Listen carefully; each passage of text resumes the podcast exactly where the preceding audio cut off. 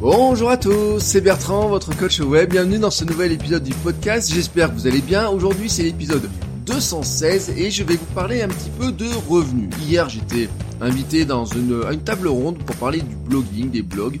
Et bon, il y a eu différentes questions de, l'assistance.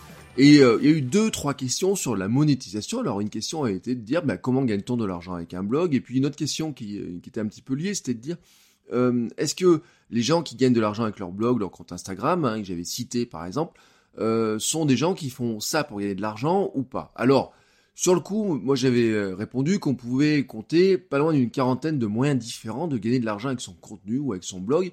C'était à la louche.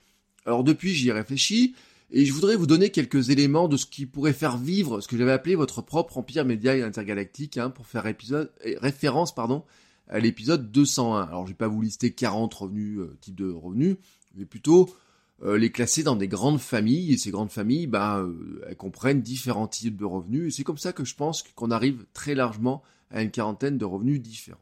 Alors l'un des, des moyens les plus communs pour pour générer des revenus avec un contenu et notamment avec son blog, c'est la publicité. Hein. C'est le moyen qui singe un peu les médias classiques avec des bannières. C'est facile à mettre en œuvre sur Google AdSense, sur son site par exemple même si vous avez un petit trafic qui vous accepte, bien sûr, la réussite est basée sur votre volume de trafic.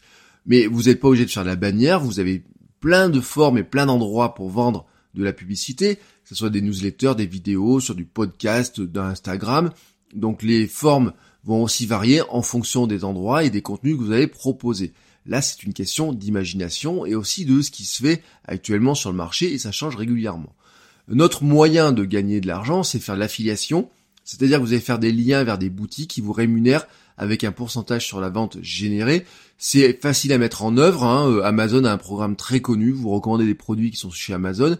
Ça peut être des livres, ça peut être des produits techniques, ça peut être même le, le, le comment s'appelle la formule premium de chez Amazon, etc. Et en fait, ils vous rémunèrent sur le fait que des gens viennent en cliquant sur le lien, et même pas, alors chez Amazon, c'est même pas seulement sur la vente du produit que vous avez recommandé, mais sur ce que les gens achètent en ayant suivi votre lien. C'est là où en fait, c'est beaucoup plus intéressant qu'il y paraît, même si vous n'avez pas forcément un gros trafic. On a une forme variée d'affiliation, ce sont des services qui vont vous proposer plus de fonctionnalités ou une réduction sur leur service à eux. Euh, si vous leur envoyez des clients potentiels, je pense à CoSchedule ou à GetReview qui vous font une réduction sur l'abonnement ou qui vous donnent plus d'abonnés euh, à qui vous pouvez envoyer votre mail si vous euh, utilisez un lien d'affiliation. Vous avez une troisième forme qui serait de vendre des produits. Euh, alors là, c'est un grand classique qui est parfois plus difficile à mettre en œuvre.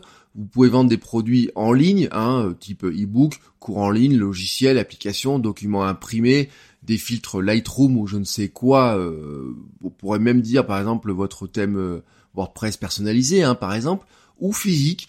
Euh, ça peut être du livre physique, du goodies, euh, un une casquette, un t-shirt ou je sais pas des bracelets ou j'en sais rien quoi.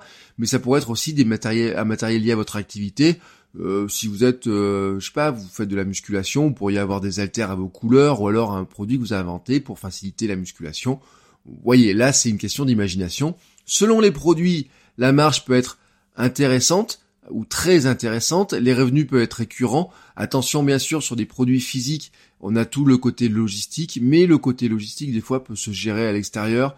On peut trouver par exemple des euh, et euh, bah, même Amazon le fait, hein, vous pouvez euh, leur confier les produits, c'est eux qui les envoient. Donc le côté logistique, le côté récurrent va dépendre aussi des produits que vous allez vendre. On peut aussi avoir, en quatrième forme de grande euh, rémunération, bah, de vendre des services qui sont liés à l'activité en ligne. C'est-à-dire qu'en fait, vos contenus valorisent ce que vous êtes capable de faire euh, dans le domaine. Ça peut être euh, de l'écriture de contenu, de la photo par exemple. Et donc il y a des gens qui voient votre contenu et qui vous disent bah tiens j'ai envie que vous fassiez la même chose pour moi. Ou alors ça peut être des gens qui vous disent j'ai envie que vous m'expliquiez comment faire la même chose. Et là on rentre dans des notions de coaching, de formation, d'accompagnement, voilà, tout ce type de service comme ça, c'est-à-dire que vous vendez ben, finalement vos compétences euh, à des personnes qui en ont besoin soit pour que vous fassiez les choses pour elles, soit que vous leur expliquiez comment les faire. Vous avez aussi, là c'est un petit peu différent, les activités, les, par exemple les blogs qui vont promouvoir l'activité d'une entreprise, mais qui n'a pas forcément un lien avec euh, avec du euh, avec le internet ou avec le, le, blogging ou avec le contenu en lui-même. Je parle par exemple si vous, le blog fait la promotion d'un magasin. Hein, moi j'ai blogué pour par exemple pour des boutiques. Euh, eux ils ne vendaient pas euh, des choses qui sont liées à ce qui se faisait en ligne, mais par contre le but du jeu était de faire venir des, des gens dans la boutique physique par le biais du blog et ça marchait très bien. C'était du revenu indirect, hein, vraiment indirect, mais c'est une forme de rémunération. Ça dépend là un petit peu de votre activité. Vous avez aussi des revenus qui sont récurrents et liés directement au contenu. Alors là, je parle par exemple des zones membres, les contenus premium, une newsletter payante, mais on peut aussi considérer le financement participatif tel que Patreon ou Tipeee rentrer dans dans cette catégorie-là. À vous de voir ensuite ce que vous allez mettre dedans. Est-ce que le fait de participer sur Patreon donne accès à des épisodes complémentaires ou est-ce que finalement ça permet d'avoir accès à une relation privilégiée avec vous Voilà, là c'est un choix que vous devez faire de votre côté. Une autre forme serait de d'aller sur l'événementiel. Alors il y a deux formes d'événementiel. Là encore, hein, euh, je vous dis, c'est des grandes familles. Euh, il y a des événements que vous organisez sur lesquels vous allez faire payer des sponsors ou faire payer l'entrée ou les deux et que donc vous allez gagner de l'argent sur les bénéfices faits sur l'événementiel. Mais vous avez aussi le fait d'aller participer à des événements en tant que personne invitée euh, ou carrément pour être payé pour donner des conférences. Alors bien sûr, pour donner des conférences, euh, ou pour euh, animer des ateliers et être payé pour ça dans ces cadres-là, eh ben c'est une question d'autorité, de notoriété, d'être connu dans ce domaine-là qui va vous permettre ben, d'être invité parce qu'on considère que vous allez apporter euh, une plus-value intéressante sur ces événements-là. On pourrait imaginer d'autres revenus, hein, soyons clairs. Là, j'ai fait une liste assez rapide.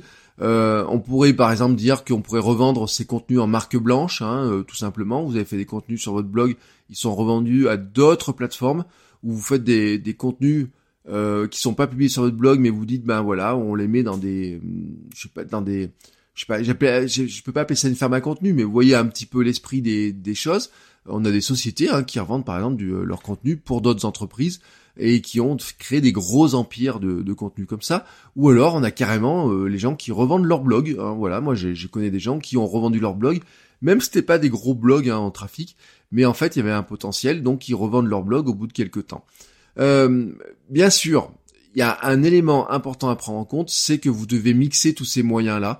Euh, une entreprise doit varier ses sources de revenus, vous aussi. Il serait très risqué pour un YouTuber de ne vivre que de la pub, hein. c'est le, cas pour un Instagrammeur, c'est le cas aussi pour un blogueur, c'est le cas pour tout le monde en fait, parce que ça peut s'arrêter très rapidement. Euh, YouTube a changé sa monétisation il n'y a pas très longtemps, euh, Instagram change ses algorithmes très régulièrement, vous pouvez avoir une grosse visibilité à un temps et puis ça peut baisser. donc attention, on ne met pas tous ses œufs dans le même panier, on peut et on doit imaginer plusieurs sources de revenus, mais bien sûr, tout ça ne va pas se construire rapidement. Au départ, le plus simple sont souvent de faire d'avoir des revenus directs liés à son contenu, la publicité notamment, hein, qui est une euh, la forme, je pense, la plus simple au départ, hein, parce que finalement, je vous le disais, Google AdSense, euh, qui est le pendant d'AdWords, vous pouvez y rentrer très facilement, mais l'affiliation peut y rentrer très facilement. Mais au fur et à mesure que votre visibilité augmente, que vos compétences sont reconnues, votre contenu vous ouvre des portes pour vendre vos services, intervenir dans des cours, dans des conférences ou, participer à plein d'autres euh, projets. Euh, c'est là où je dis que en fait votre blog, votre contenu, votre chaîne Instagram ou je ne sais quel euh, contenu que vous avez créé est aussi là pour vous ouvrir des portes. Vous ne savez pas quelle porte ça va vous ouvrir, mais ça peut vous ouvrir des portes. En revanche, il faut vous rappeler qu'il faut être très patient. construire tout ça, ça prend du temps. Euh, vous n'allez pas gagner de l'argent euh, le jour où vous allez ouvrir votre blog, mais pas la semaine ni le mois euh, suivant. Il faut avoir une capacité à se dire que vous travaillez sur du long terme, parce que la monétisation de son contenu, c'est vraiment quelque chose qui se travaille sur le long terme. Certains vous font miroiter des lancements rapides de produits en vous disant vous pouvez vous lancer très rapidement à vendre vos propres produits, etc. Mais la construction d'audience prend du temps, la construction de revenus prend aussi du temps. Euh, soyez patient, euh, concentrez-vous avant tout sur votre capacité à aider les gens, sur votre passion pour aider les gens. Et c'était une autre question que j'ai eue hier, mais vraiment sur ces aspects-là. Et les revenus viendront très naturellement avec. Voilà, c'était euh, ma réflexion du jour. bien sûr, nous pouvons en discuter un petit peu à droite à gauche, hein, réseaux sociaux, le forum, le groupe sur Facebook, Patreon bien sûr, hein, ou Tipeee. Où vous pouvez participer au financement du podcast. Et moi, je vous dis à demain pour un nouvel épisode. Ciao, ciao les créateurs